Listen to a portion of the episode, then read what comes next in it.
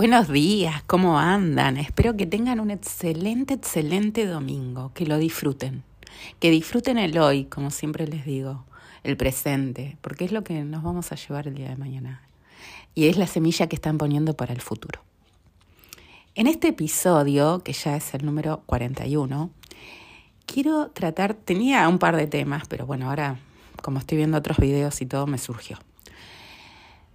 Quiero esta frase que yo la tengo en mi departamento, la supe poner con vinilos autoadhesivos hace como 15 años.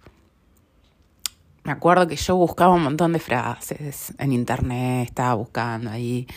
O a ver, alguna frase porque quería poner en el departamento, ¿no? Quería, quería poner las frases y estuve buscando, imagínense, ¿no? Yo, re detallista, todo, me, me miré no sé cuántas frases. 500.000 frases. Bueno, me quedé con tres.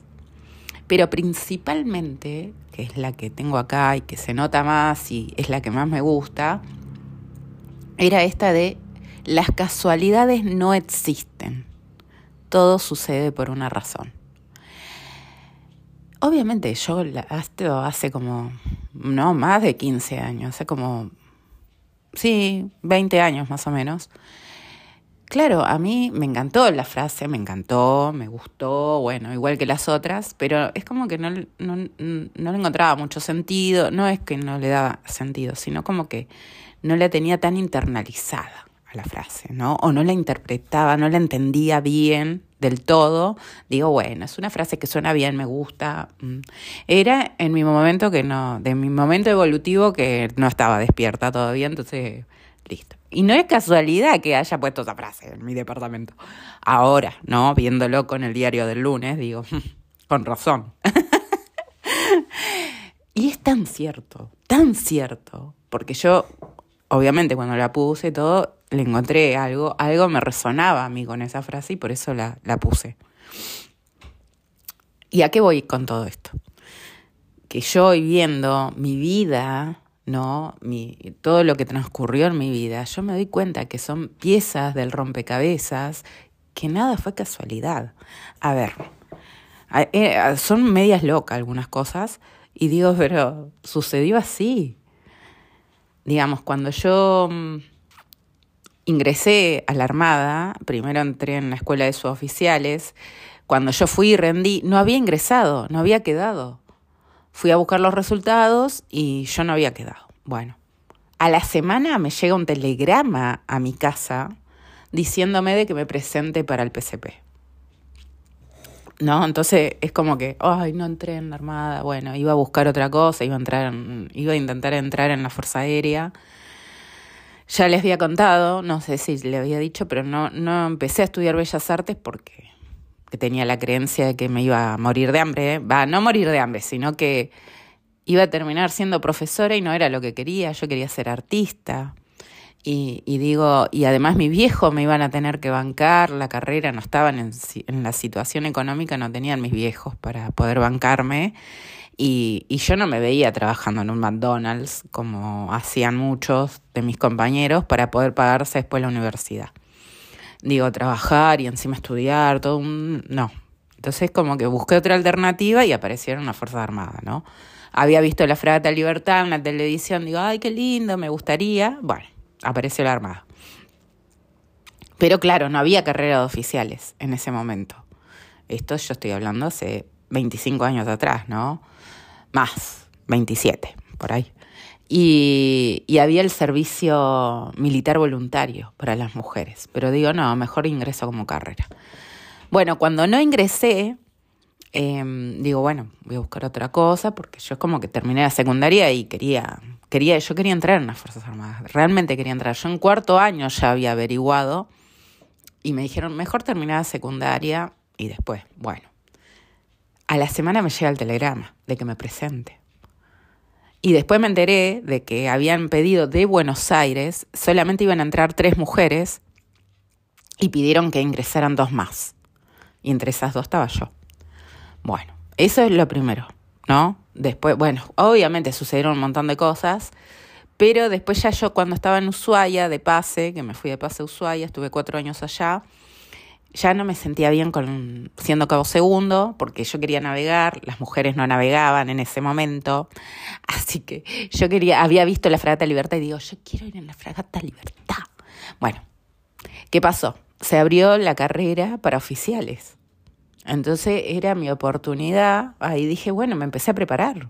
Yo en el cuarto año, ya que estaba en Ushuaia, empecé a a prepararme en física, en química, en el cuadernillo que nos daban para estudiar, porque yo ya hacía cuatro años, cinco años que había terminado la secundaria. Y me había olvidado, obviamente, no tengo que repasar de todo. Sí me di cuenta que tenía una base excelente de la secundaria, porque todo lo había aprendido, yo todo lo había visto y lo único que tuve que hacer es un profesor particular, así que así me fui preparando todo el año para poder rendir para ingresar en el 2001. 2000, 2001 o 2002. 2002, que ingresaron las primeras mujeres. A todo esto es que eh, yo sentí un llamado de decir, es como, no me sentía satisfecha, digamos, con, ya no me estaba gustando la carrera. Amaba comunicaciones, yo era comunicante, se dan cuenta, me gusta hablar. y me encantaba, me encantaba hablar. y había empezado a estudiar comunicación social también porque quería ser eh, locutora, quería periodismo, quería la televisión, me gustaban los medios. Pero a mí me gustan los medios que comunican información verdadera, no, no como los medios ahora, ¿no? Que está todo, es el cuarto poder, como le digo yo. No, ese tipo de periodismo no. Claro, esto lo veo yo ahora, no también. Bueno, a todo esto es que ingresé en la escuela naval porque realmente lo deseaba, porque yo tenía algo que me decía, digo, a ver, ¿por qué? Ahora me llegó la respuesta, ¿eh? porque yo me pregunté, ¿por qué ingresé en la Armada? Porque me, cuando me agarró mi crisis y me agarró así fuerte, empecé a preguntarme, che, ¿por qué ingresé?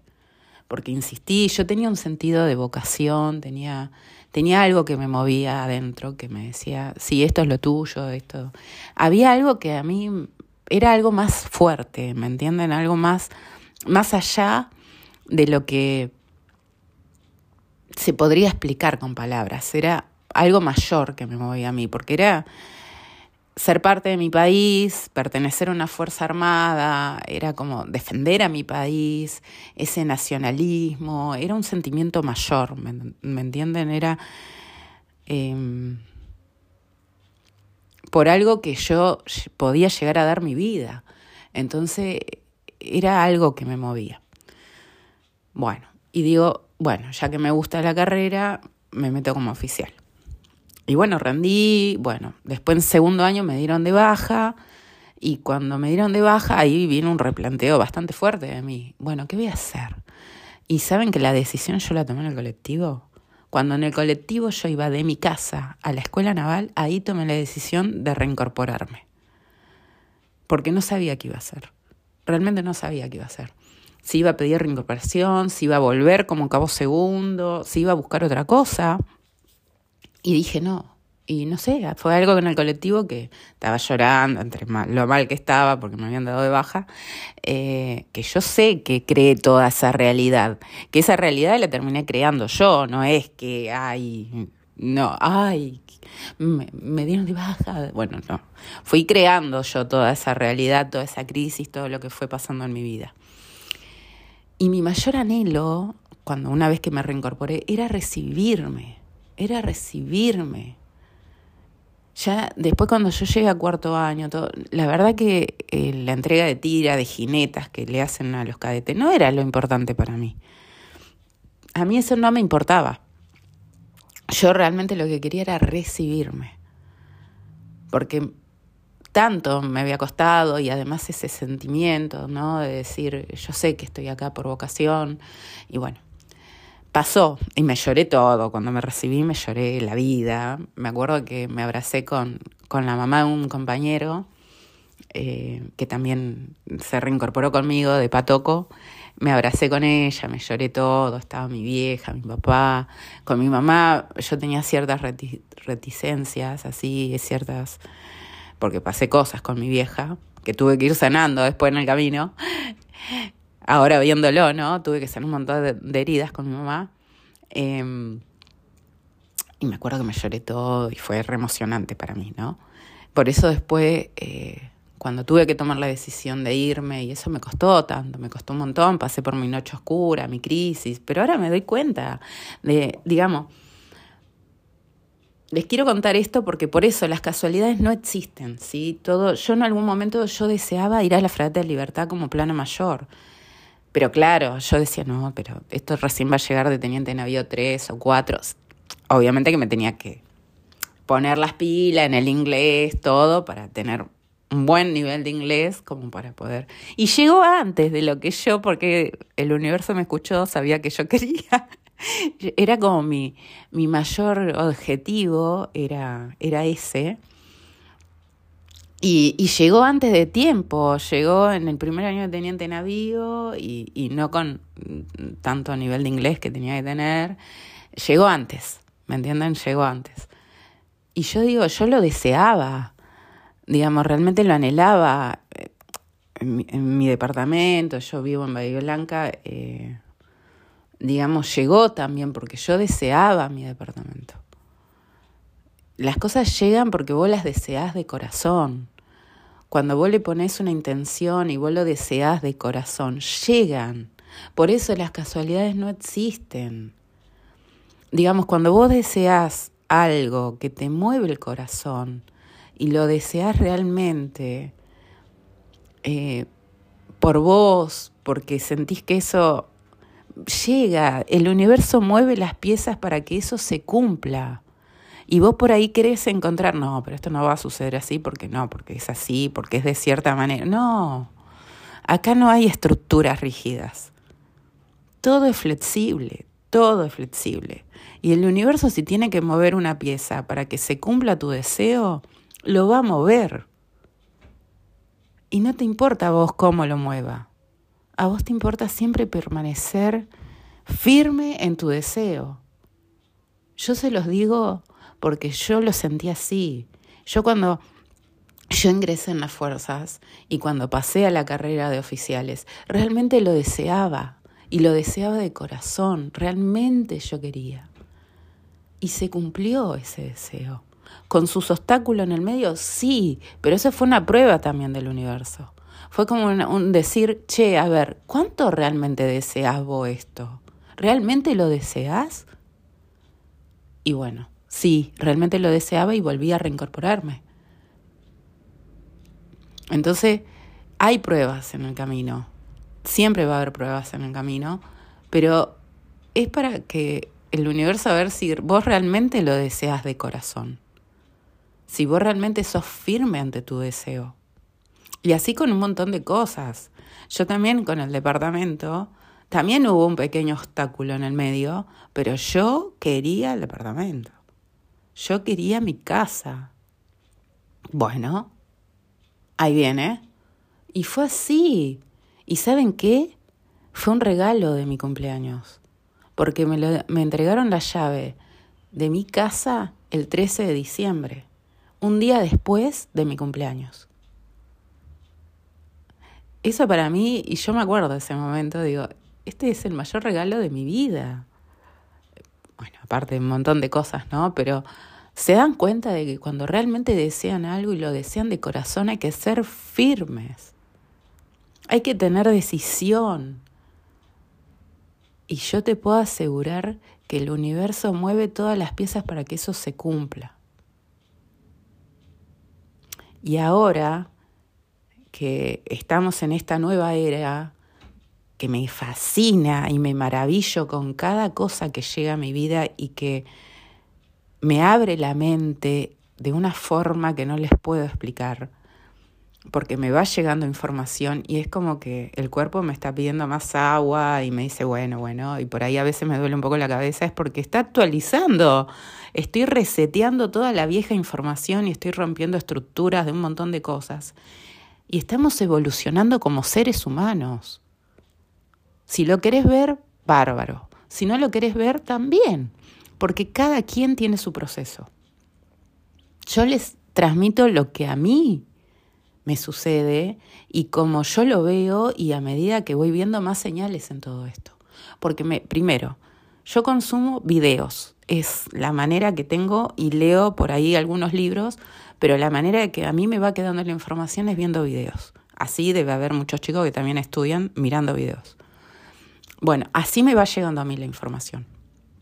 Mis guías, eh, que yo creo en los maestros ascendidos, en los guías, en las vidas pasadas, realmente creo, porque a mí esa información me fue llegando y me resonaba, y digo, tiene sentido para mí. Y hoy en día que me he abierto registros akáshicos, yo descubrí que en vidas pasadas también fui soldado varias veces en mi vida, y digo, ah, y ahí fue como que me cayó la ficha y digo, con razón. Porque esa fue la pregunta que yo hice en algún momento. Digo, ¿por qué ingresé en las fuerzas? ¿Cuál fue el llamado a que yo ingresara en las Fuerzas Armadas? Yo en varias vidas fui soldado. Eso yo ya lo tengo internamente. Yo ya entiendo lo que es disciplina, por eso yo cuando ingresé realmente a la fuerza, en la escuela de mecánica como cabo segundo, a mí no me costó adaptarme. No me costó. Yo enseguida eh, fui disciplinada, responsable. Enseguida yo tomé ese, ese, esa función, ese rol. Porque yo ya lo tengo innato, ya, eso yo ya lo tengo de otras vidas. Es parte de mí. Entonces, dándome cuenta de eso con el diario del lunes, hoy, ¿no? Digo, mm, con razón, un montón de cosas que suceden en mi vida, pero claro, llegó un momento que yo me desvié muchísimo de mi ser, de lo que mi alma realmente venía, que mi alma quiere experimentar otra cosa. Y me desvié mucho de mi esencia, me fui de mi esencia. Porque ya era, es como, como veníamos criados, ¿no? También con esta estructura del ego, de tener lo material, la familia, la casa, los hijos, el perro, bueno y como que eso, ah, eso es la maravilla del mundo, y vos estás ahí y después te sentís insatisfecho, infeliz de la vida. Entonces como que uno empieza a hacerse esas preguntas, porque me pasaba, digamos, che, yo tengo esto, tengo esto, esto, o he logrado esto en mi vida, ¿y por qué no soy feliz? Se supone que debería ser recontra re feliz. Bueno, se supone, pero ¿por qué eso te lo vendieron?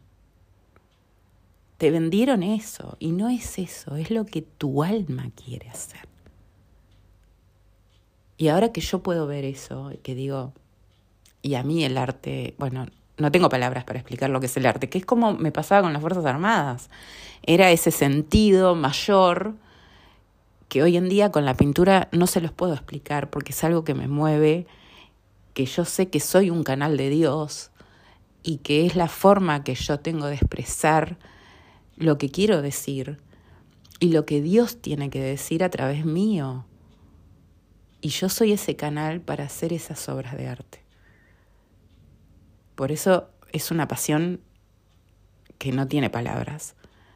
Por eso les digo que las casualidades no existen, que van sucediendo cosas en el camino que te van mostrando las señales. Y hoy en día los guías, los maestros ascendidos y, y toda esta información que hay, la tenés que internalizar, porque hay algo más. Hay, hay cosas que vos no la podés explicar con palabras y que no la ves con los ojos físicos.